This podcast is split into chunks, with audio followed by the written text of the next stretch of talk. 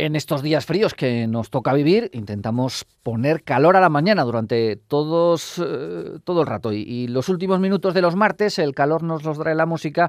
Y hoy el calor de la música clásica que nos acerca Oscar Arroyo. Oscar, buenos días. Hola, buenos y nevados días a todos. ¿Qué nos has traído? Pues vamos a caldear un poquito el ambiente con eh, música francesa. A ver, este año 2018 eh, se celebra el, el, centenario, los 100 años de la muerte del que quizás es el compositor más importante del impresionismo musical francés, como corresponde a, a los impresionistas, donde nació este movimiento artístico, no solo musical, sino también lógicamente pictórico y de todas las artes.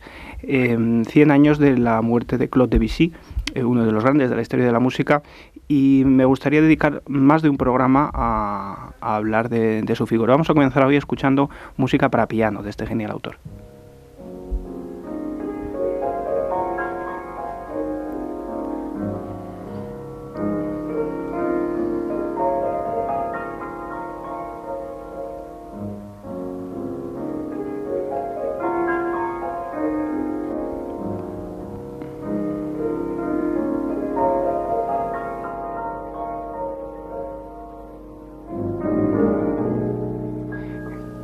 Comenzamos escuchando eh, los reflejos en el agua de, de Claude Debussy, la primera de las piezas que compone eh, su suite de imágenes, llamadas imágenes, una suite de tres piezas, aunque son realmente son dos, dos bloques de tres más tres, interpretadas por, por Arturo, Arturo Benedetti y Michelangeli, una grabación de los años 50 debe ser, de hecho ni siquiera está estéreo.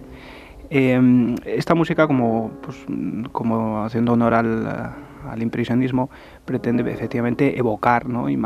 dar esas pinceladas de imaginación, no tanto describir literalmente como evocar sensaciones. ¿no?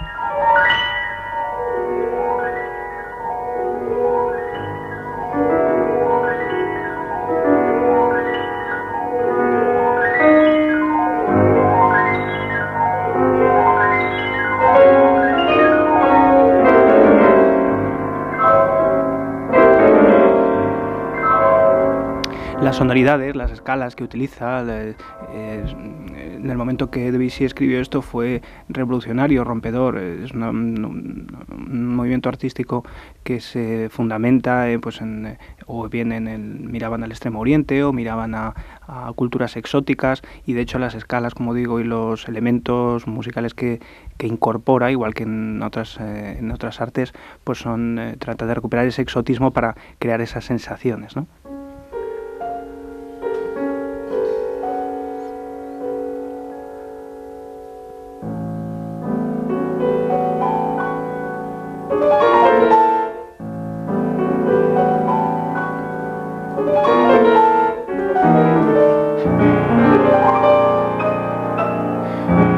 Los registros extremos del piano, como vemos aquí, esas, esas secuencias.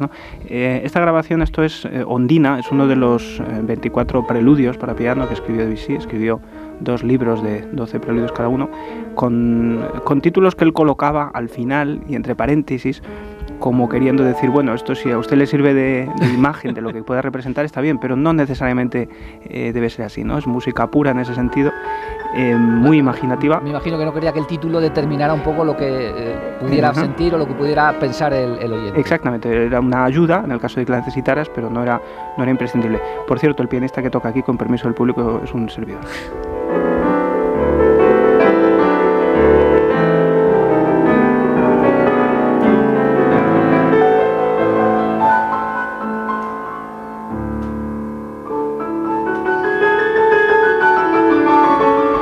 Uno de los, eh, de los recursos que utilizaba eh, Debussy o los compositores de la época, los simbolistas también, eh, era precisamente los, los elementos de la antigüedad, no solo exóticos, sino también de la antigüedad, de escalas griegas, escalas de estas sonoridades especiales que tiene esta música, que no se basan en la escala, digamos, de siete sonidos, la escala tonal de re mayor o de fa mayor. Sí, o, por el parece hasta desafinado esto, ¿no? Sí, es una sonoridad de escalas hexátonas, escalas por tonos enteros.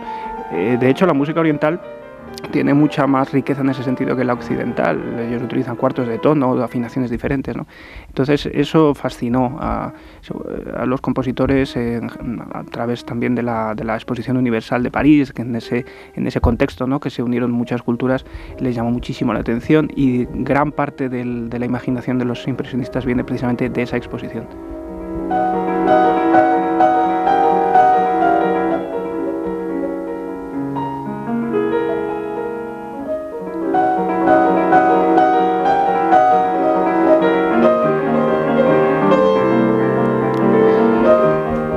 Público estará más eh, familiarizado con, la, con, el impresionismo pictórico, con eh, eh, Monet, Manet, Toulouse-Lautrec, incluso, incluso Van Gogh, ¿no? son diferentes movimientos, pero todos vinculados con el impresionismo. Y esta música también representa de alguna manera esa, esa impronta pictórica. ¿no?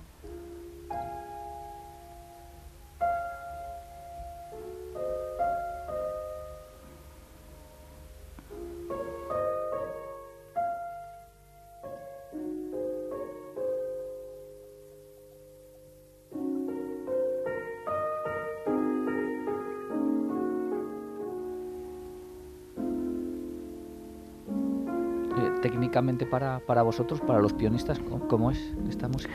Eh, Debussy concretamente es una música tremendamente bien escrita. De hecho, me atrevería a decir que es uno de los pilares del piano. Realmente la secuencia de que nace en Bach, que pasa por Mozart, por Beethoven, por Chopin, y luego para ir a dar a Debussy y a otros compositores posteriores, eh, esa secuencia de seis, siete compositores de la trayectoria, el recorrido de los que crearon eh, lo que hoy entendemos por el repertorio pianístico, eh, Debussy está entre ellos. Realmente él utilizó el piano, él decía que quería que el piano sonara como si no tuviera martillos, que sonara como una música evocativa. De hecho, aquí tenemos el, ejemplo más famoso de la música de piano de el Claro de Luna, de la Suite Bergamasque, que se ha utilizado en bandas sonoras y demás, y nos da muy buena idea de esa sensación de flotabilidad de alguna manera.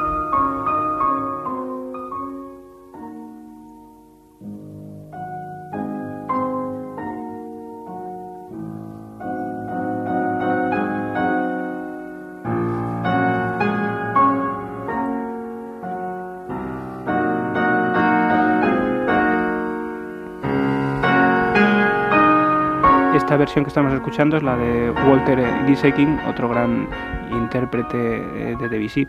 Em, pero Debussy también tiene música, eh, música didáctica también, era, como te digo, muy comprometido con el, con el instrumento, con el piano. Otros días escucharemos música de orquesta y de cámara, pero tenía un firme compromiso con el piano y buen ejemplo es que escribió también una pequeña suite llamada eh, El Rincón de los Niños, de cinco o seis piezas, con pequeños, eh, dedicada a su hija, a, la pequeña Chuchu, la, dedicó, y con pequeños recuerdos a, pues, a los juguetes de la niña, a los elementos de, de la infancia. Uno, un número muy famoso es este con el que acaba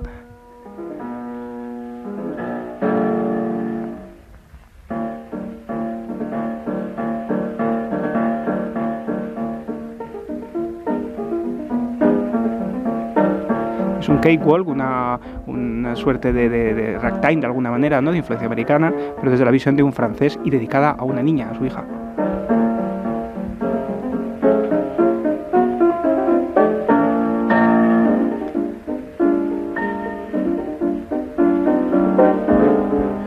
Por cierto que el pianista que está tocando aquí no es nada más y nada menos que Rachmaninoff, Sergei Rachmaninoff tocando música de Debussy.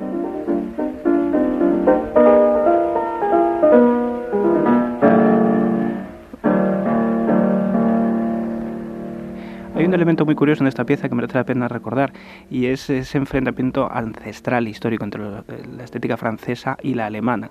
Y Debussy hace una referencia en esta pieza muy curiosa al principio del Tristán y Solda de Debussy, de Debussy, perdón, de Wagner. Lo vamos a escuchar a continuación. en este juego que está haciendo rítmico, de repente aparece la melodía principal del Tristán y Solda de Wagner, como una especie de juego, ¿no? de reto hacia los alemanes. 嗯。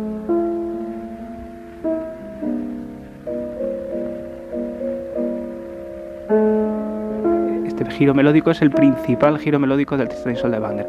Y, Debussy lo arropa con esta cosa de music hall, ¿no? Entonces, esos elementos ¿no? de, pique, bueno, de, realmente de enfrentamiento histórico entre la cultura francesa y la alemana. De hecho, el impresionismo nació de alguna manera, por lo menos la musical también, como una reacción al, formalismo alemán, a la manera de componer alemana, con sus, eh, pues, esa cabeza cuadrada que decimos siempre los alemanes, ¿no? La cosa tonal, la cosa que aunque había evolucionado mucho a través de Wagner y otros compositores, o el último romanticismo, pero con, con Debussy adquiere un, nace un nuevo, un nuevo estilo, una nueva forma de hacer en el piano.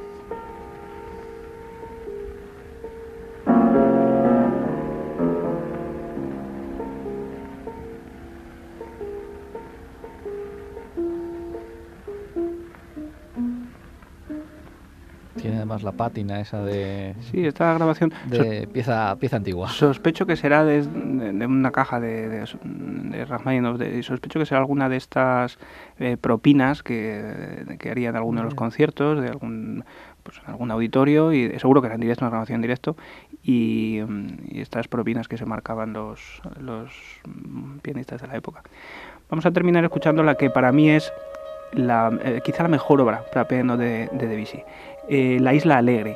La Isla Alegre tiene una, mucha historia detrás esta, esta pieza, no explicaré de dónde viene lo de la Isla Alegre y demás, pero es eh, un ejemplo magnífico de esa sonoridad que vamos a escuchar de tonos enteros de una escala hexátona, que tiene una sonoridad muy particular, sin tensiones. Al no haber semitonos, al no haber, digamos, teclas blancas y negras, por decirlo de alguna manera, no se crean tensiones y eso crea una atmósfera muy especial.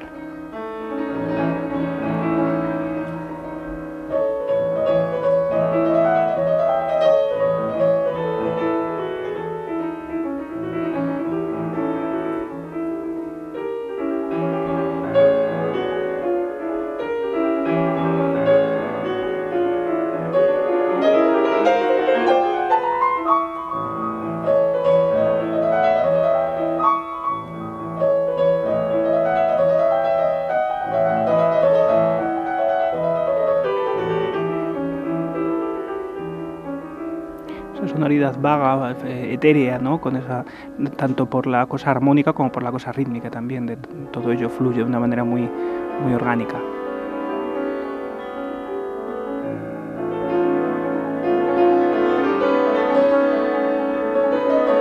Esta grabación es más moderna. Sí, no, no, necesariamente, yo creo, me imagino que será si él murió en el, en el 18, estará en torno al 1910 seguramente. Pero sí son elementos, es curioso que hayan pasado 100 años y como dices, efectivamente nos suena, nos suena avanzado, ¿no? Pero bueno, ahí está el talento ¿no? de, los genios como Debussy, que a pesar de haber pasado tanto tiempo, pues eh, siguen, siguen sorprendiéndonos, eh, eh, sigue siendo una música maravillosa de trabajar, de enseñar, de escuchar en los auditorios y para no perdérselo. Por cierto, el pianista que toca aquí también, también soy yo. Debussy es uno de los, es uno de los compositores que me toca muchísimo Debussy, es uno de los que me enseñaron también a, a respetar, a amar y a trabajar y yo creo que intento inculcarlo también a los chicos. Pues si te parece, no interrumpimos ni a Debussy ni a ti. Vale, pues. Y te dejamos que te despidas, pero con música. Hoy no hablas. Pues yo creo que es la mejor manera, así que que suene, que suene. Oscar, hasta la próxima. Hasta el próximo día.